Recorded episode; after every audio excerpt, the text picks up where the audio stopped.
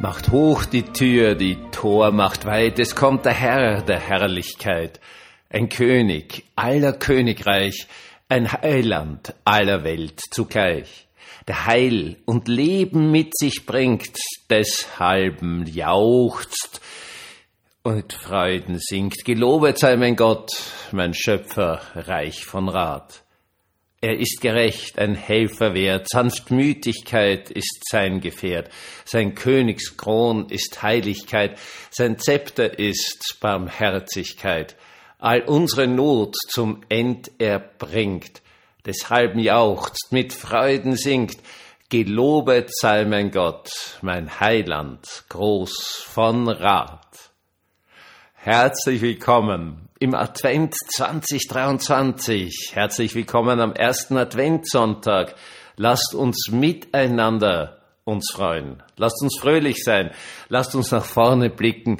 Lasst uns erwarten den, der da kommt. Und lasst uns alle Türen in dieser Welt, soweit wir irgendwie dazu imstande sind, aufmachen. Herzlich willkommen zu diesem Podcast von eurem Pfarrer Hans Spiegel, eurem Pfarrer im Internet.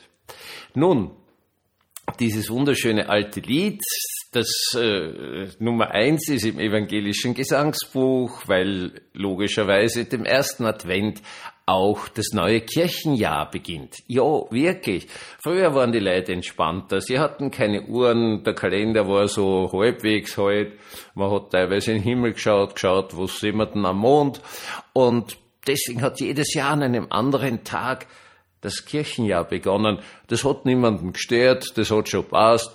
Ja, die hatten keine elektronischen Erinnerungen, keine Apple Watches und sonst was, sondern das hat halt dann angefangen, vier Sonntage vor dem 25., weil das ist Weihnachten.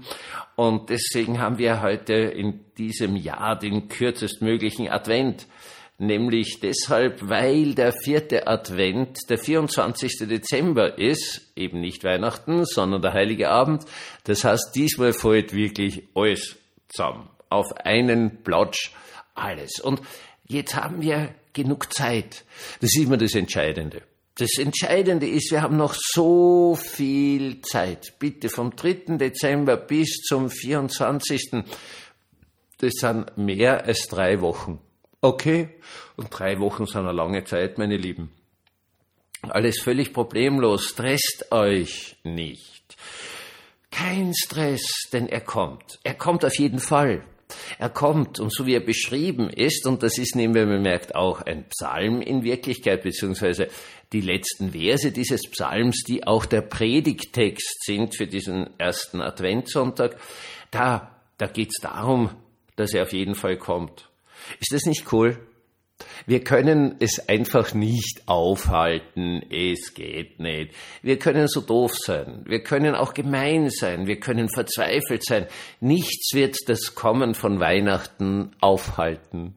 Also es ist einfach schon mal eine wunderschöne Aussage. Die zweite Aussage dazu ist natürlich, dass man schon aufmachen muss. Also wenn ein Gast vor der Tür steht, auf den wir uns gefreut haben, den wir herzlichst erwarten, der steht vor der Tür, man weiß, dass er da ist, man sieht ihn aus dem Fenster und dann die Tür nicht aufmacht, dann ist man schon ein bisschen deppert. Also seien Sie meine BSDs, kann man nicht anders ausdrücken.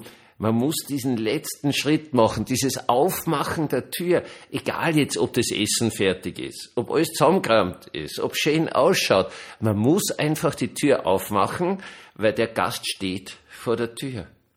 Nun, wir haben diese wunderschöne reformatorische Umsetzung gerade gehört.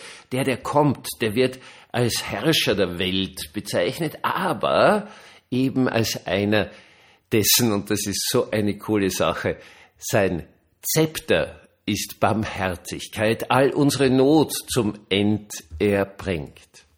Wir sind in dieser Welt natürlich gewohnt und wir werden auch dazu aufgefordert, möglichst klar zu sein. Also das ist ganz eine wichtige Geschichte. Seid klar. Ja, seid klar, seid klar und dominiert auch Situationen, lasst euch nichts gefallen und so weiter und so fort. Und in vielen, vielen Situationen stimmt das auch. Und es ist wichtig, dass man sich auch wehren kann. Eine ganz wesentliche Geschichte. Trotzdem, schlussendlich in all diesen Dingen liegt kein Heil. Das Heil kommt immer auf uns zu und es kommt durch die Barmherzigkeit des Sohnes Gottes in diese Welt hinein und dann hoffentlich auch in unser Leben. Es ist unglaublich spannend, wie sich dieser Text jetzt unterscheidet von dem, was im Psalm 24 ganz massiv drinnen ist. Denn dort heißt es eigentlich, er ist, wer ist der mächtige König der Ehren? Es ist der Herr, der Starke und Gewaltige, der Herr, der Sieger in jedem Kampf. Und das sollte man auch nicht ganz vergessen, dass in dieser ganzen, in, in der Vorlage in Psalm 24 zu diesem Liedtext ganz massiv darauf hingewiesen wird, Gott siegt. Und das ist wichtig. Und ich kann Ihnen das sagen aus meiner ganzen Lebenserfahrung heraus. Alle die Leute, die glaubt haben, sie sind stärker als Gott, sie sind stärker als die Gebote, sie sind vor allen Dingen stärker als Barmherzigkeit und Liebe, die sind ganz, ganz furchtbar gescheitert. Das kann man nicht anders sagen. Wirklich, ja, es, es, es kann einen ans Herz rühren und Tränen hervorbringen, wenn man sieht, wie diese Menschen scheitern. Es geht heute nicht anders. Manchmal ist es völlig klar, dass man sich wehren muss. Aber das Große des Lebens muss Liebe und Barmherzigkeit sein.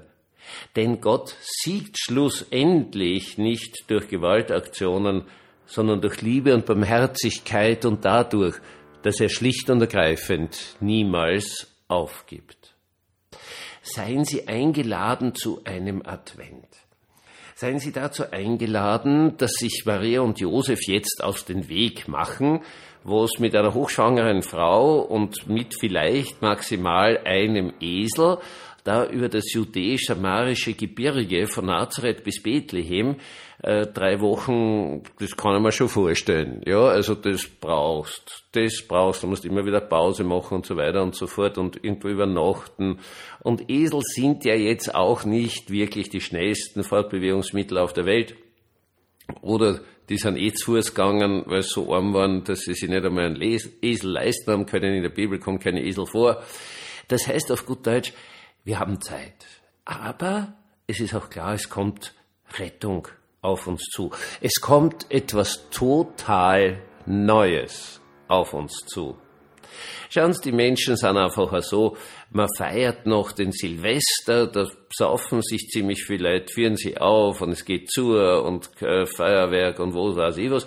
Und am ersten ist schon der Katzenjammer da, weil dann wird schon klar, okay, in einer Woche geht's wieder los. Und dann, dann kommt, es droht ja schon das, was jetzt alles zu machen ist. Zum Beispiel die Finanzen. Also jeder Betrieb muss zum 31. seine Finanzen fertig haben oder es zumindest beim Steuerberater haben. Und dann kommt Stress. Und dann kommt schon wieder diese Idee. Und dann fragen sie die Leute immer, ja, was ist denn jetzt anders? Es ist ja immer das gleiche blöde Theater. Äh, es ist es dann, meine Lieben, wenn wir nicht bereit sind, neu anzufangen.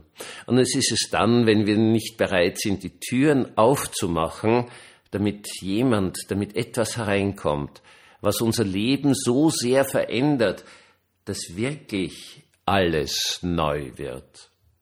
Ich lade Sie ganz herzlich ein, nicht jetzt irgendwie sich zu irgendwas im Advent zwingen zu lassen, zu Saufereien und diesem völlig rätselhaften, in der Kälte dann noch in Schneeregen stehenden Saufen von äh, furchtbar chemischen Heißgetränken mit alkoholischen oder nicht alkoholischen Anteil, lassen Sie sie dazu nicht drängen. Wenn es Ihnen Spaß macht mit ein paar Freunden und Sie stehen dort und lachen und es ist alles wunderschön, natürlich. Aber lassen Sie sie zu nichts zwingen. Das Einzige, wo Sie jetzt wirklich ein bisschen so bedenken müssen, ist, welchen Teil meiner Seele muss ich aufmachen, damit der, der kommt, wirklich in mich einziehen kann. Ich wünsche Ihnen von ganzem, ganzem Herzen den großen Segen Gottes, dass Ihnen genau das gelingt.